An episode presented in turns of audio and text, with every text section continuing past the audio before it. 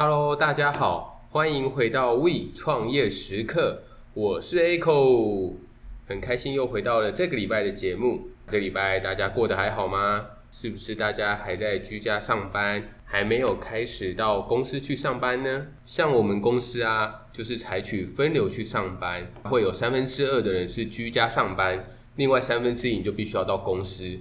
然后是以周为单位，其实我觉得以周为单位是相当好的，因为假日的话还可以做个消毒的动作嘛。如果听朋友他们公司其实是采取以两天三天为单位，其实我觉得这样就相当相对是比较不好的。这样其实我觉得是有点失去分流上班的意义，因为他没有一个很明确的一个时间点去阻隔这两批人嘛，变成说如果真的有一个人他不幸中了，那他在隔天他可能他的病毒还残留在办公室中。本来是居家上班的人来公司上班后，那他可能也就会被传染到。所以我觉得以周为单位，然后最好是中间有间隔，是最好的一个方式。希望大家都可以平平安安的度过这一波的疫情。因为探紧优手，睡眠爱狗，哈哈哈，绕什么台语啊？但就是希望大家都可以健健康康的。好，这一集想要跟各位听众朋友分享什么主题呢？这一集的主题还是想要把焦点放在疫情的这个部分，想要跟大家分享一下有关于近期因为疫情下的一些市场资讯，以及说有没有什么样的资源、政府资源啊，或者是银行的资源可以去做使用，然后希望可以透过这种方式来帮助大家，因为我知道这阵子大家都辛苦了，尤其是在无法内用之后，那相信大家都是咬牙苦撑，因为。其实我觉得这是一种心灵上的折磨，不管你开或者不开，你都会觉得心里有点过不去。怎么说呢？就是如果我选择开店，那我是不是就要去注重你自己员工的一个身家安全？这个病毒的传染力，这疫情的传染力太强了，有可能在一个不经意的接触当中，然后就让自己染疫了。而且你想想看哦，当你自己染疫之后，其实并不只是你自己的事情。你可能会影响到非常多的人，例如说你的员工有没有跟家人同住，好，那他们可能就也会被框列。你的那些家人有没有去上班，那可能有另外一群人被框列。那其实影响是真的非常非常的大的。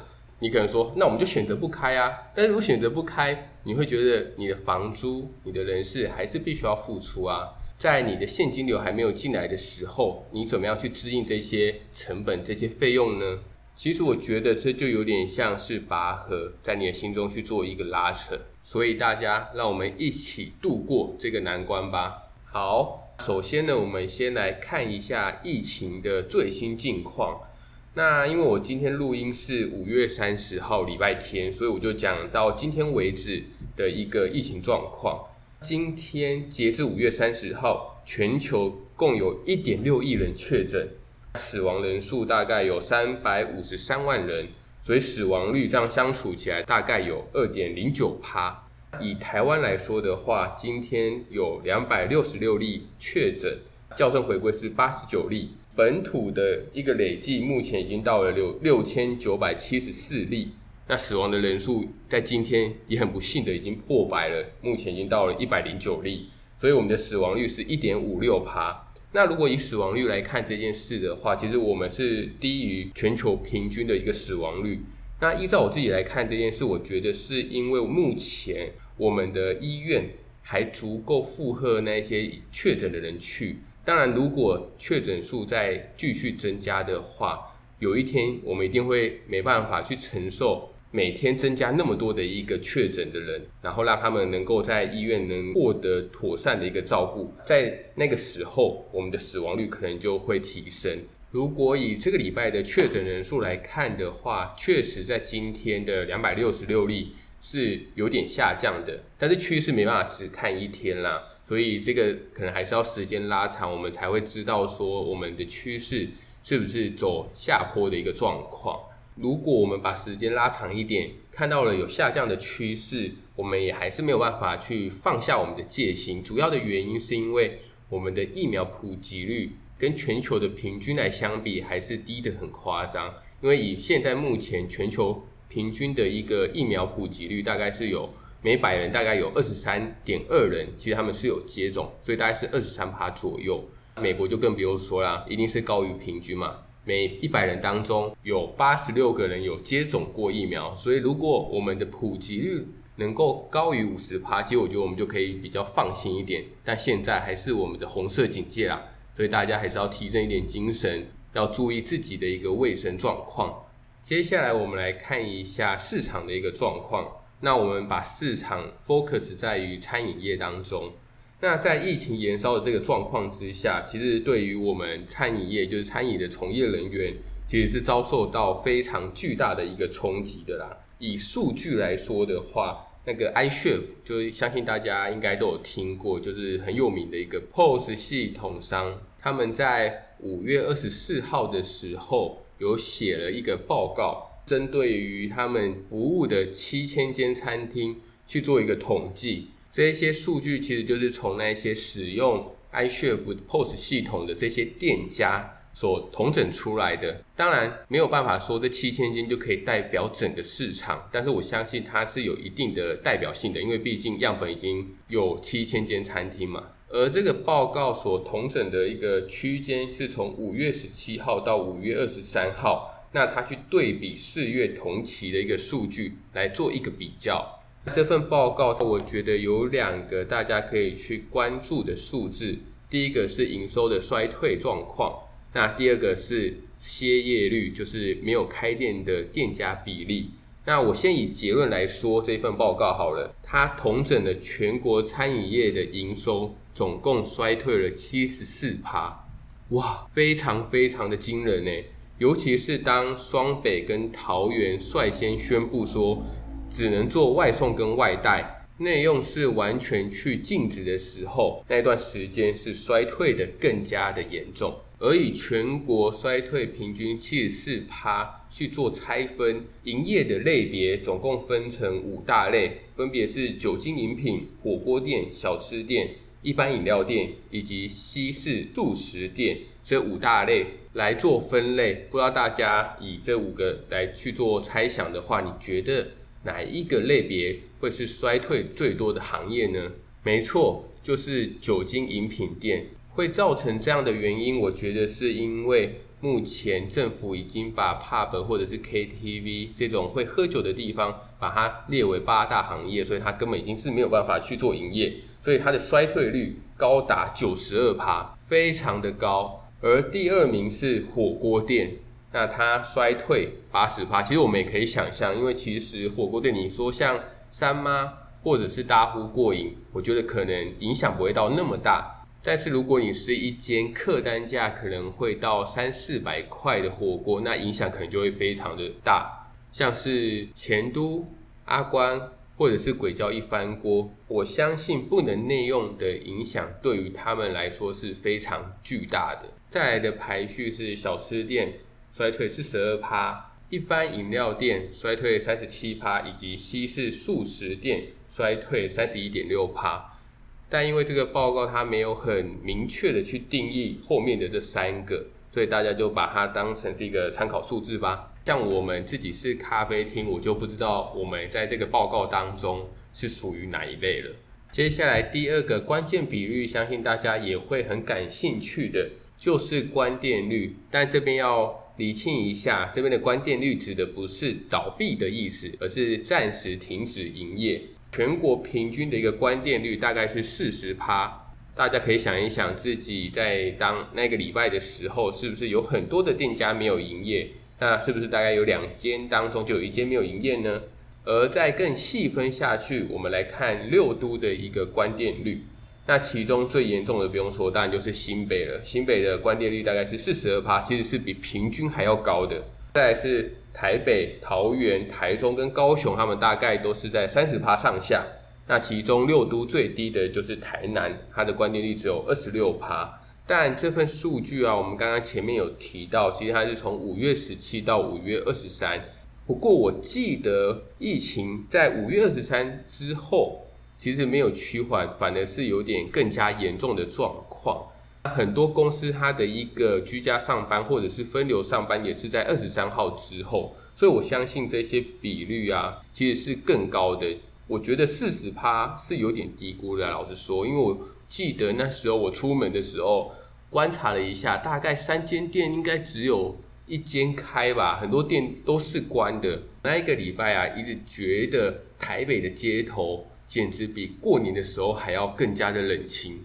而以上就是 iShift 所统整的一个餐饮业的关键数字。如果大家有兴趣的话，也可以去他们的网站去看这份报告，因为它是没有锁的，所以每个人都可以去看。大家听完上面的数据之后，有没有被吓到呢？我第一次看到这个数据的时候，其实我觉得是非常惊人的啦，衰退七十四趴。如果你是老板的话，你看看你自己的营运周转金，可以在这个环境之下撑几个月吧。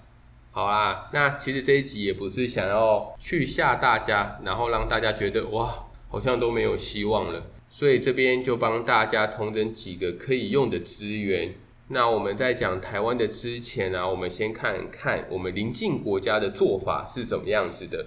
那就以我们跟我们比较性质比较相近的新加坡来说好了。新加坡啊，在疫情之后，他们对于餐饮业有一些补助的方案。统整之后，我觉得有三个对于餐饮业是相当有帮助的。首先，第一个是它的外送补贴，它的外送补贴是以现金去补贴你五趴的营业额。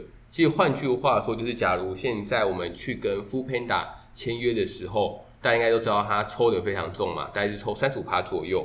以新加坡的做法，他就是会帮你补贴五趴，所以你给熊猫，你给 Foodpanda，你只要给他三十趴。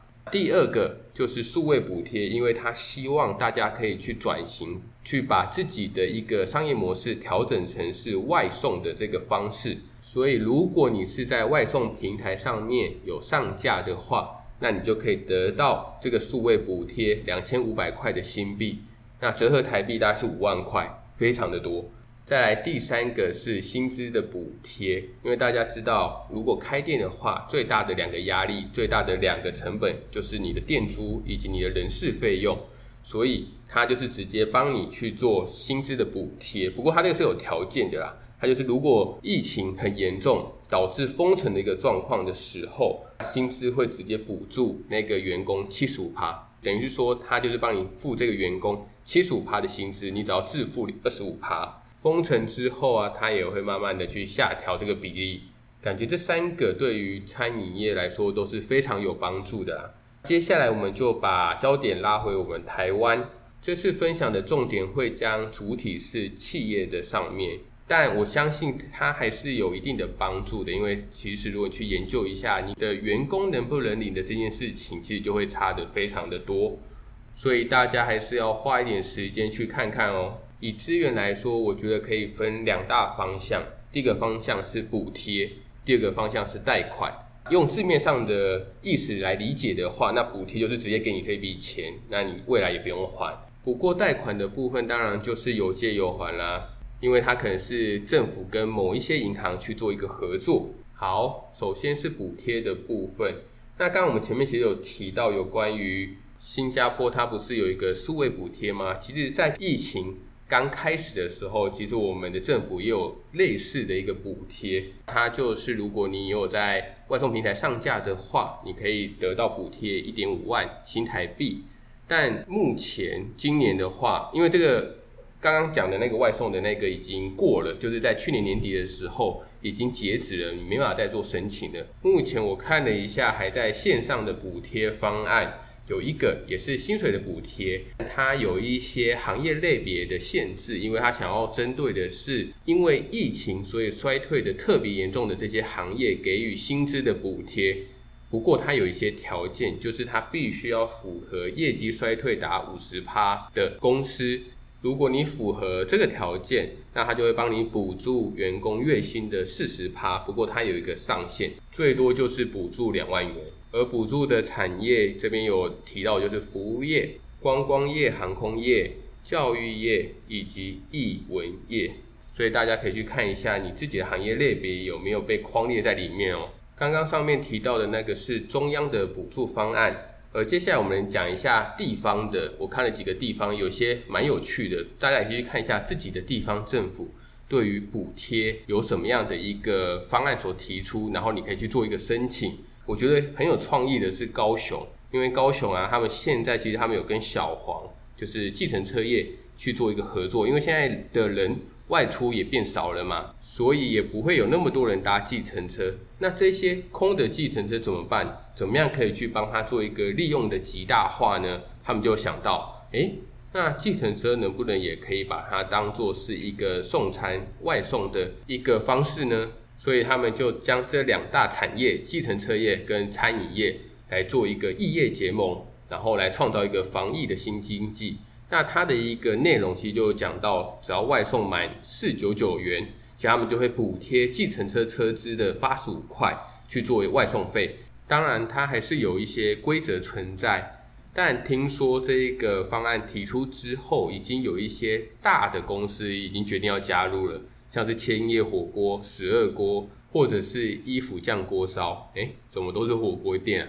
不过很想要知道，如果这一个方式真的上线之后，它的一个成效状况好不好？这个未来再做一个追踪，然后再跟大家分享。然后啊，如果是高雄的话，我觉得还有一个也蛮有趣的一个补助方式，它就是去呼吁房东可以自主性的帮租客或者是餐厅去降租金。所以他这边就有说，如果你有证明，可以证明你单月有帮租客去降房租超过三千块，而且两个月的话，我就免费到府帮你清冷气。哇，蛮有趣的，所以有兴趣的真的可以去看一看一下地方政府还有没有一些补助方案是你没有去注意到的。而双北啊，或者是桃园，其实补助的方案就是比较简单一点，就是一些减税或者是减租的一些方案。以减租来说的话，他们就有提到，如果你是公有不动产出租做营业使用的话，你的租金就可以减收五十趴。但其实我觉得这是相对非常少数的啦，因为以我们的店家来说，一定都是跟房东、私人的房东去做一个出租使用，而不是跟政府去做一个租赁。但我觉得有一个还不错，就是公有市场的摊贩使用费减收五十趴。我相信这一些对于那些小摊贩来说，一定是非常有帮助的。好啦，这边还是要提醒大家，就是纾困方案。四点零好像在六月三号的时候会公布，所以大家还是要密切的去注意有没有什么样的资源是你可以去使用的，因为这些都是公家的资源。那你不申请，别人也会申请啊，所以你最好是去了解一下你有没有符合去做申请的这个条件，研究一下。因为我知道很多政府他会把公文写得很像文言文，有时候你要去看一句话都要看三四遍，你才会理解它是代表什么意思。但是不要怕麻烦，就是还是好好的去收集一下资讯，然后去了解，然后最好去能够去做使用。我相信大家在这段时间都是相对比较辛苦的，所以如果我们现在的生意没有那么好，那何不利用这段时间？我觉得可以有两个方向去做思考。第一个方向就是好好的去做我们的员工教育训练，把所有东西做到纯熟。那等到如果未来生意上来的时候，你的服务能量也可以提高。那第二个部分就是你可以去重新思考你的菜单跟产品，以及如果你要做外送外带的话，你的包装要怎么样，而不会去丧失你的餐点的品质。大家一起加油吧！那如果你真的有一些心理的话，或者是你不知道该跟谁宣泄，因为我知道很多老板都是孤独的，所以如果你有一些故事想要分享的话，或者是你想要对人家说的话，不要忘记，我就在这边，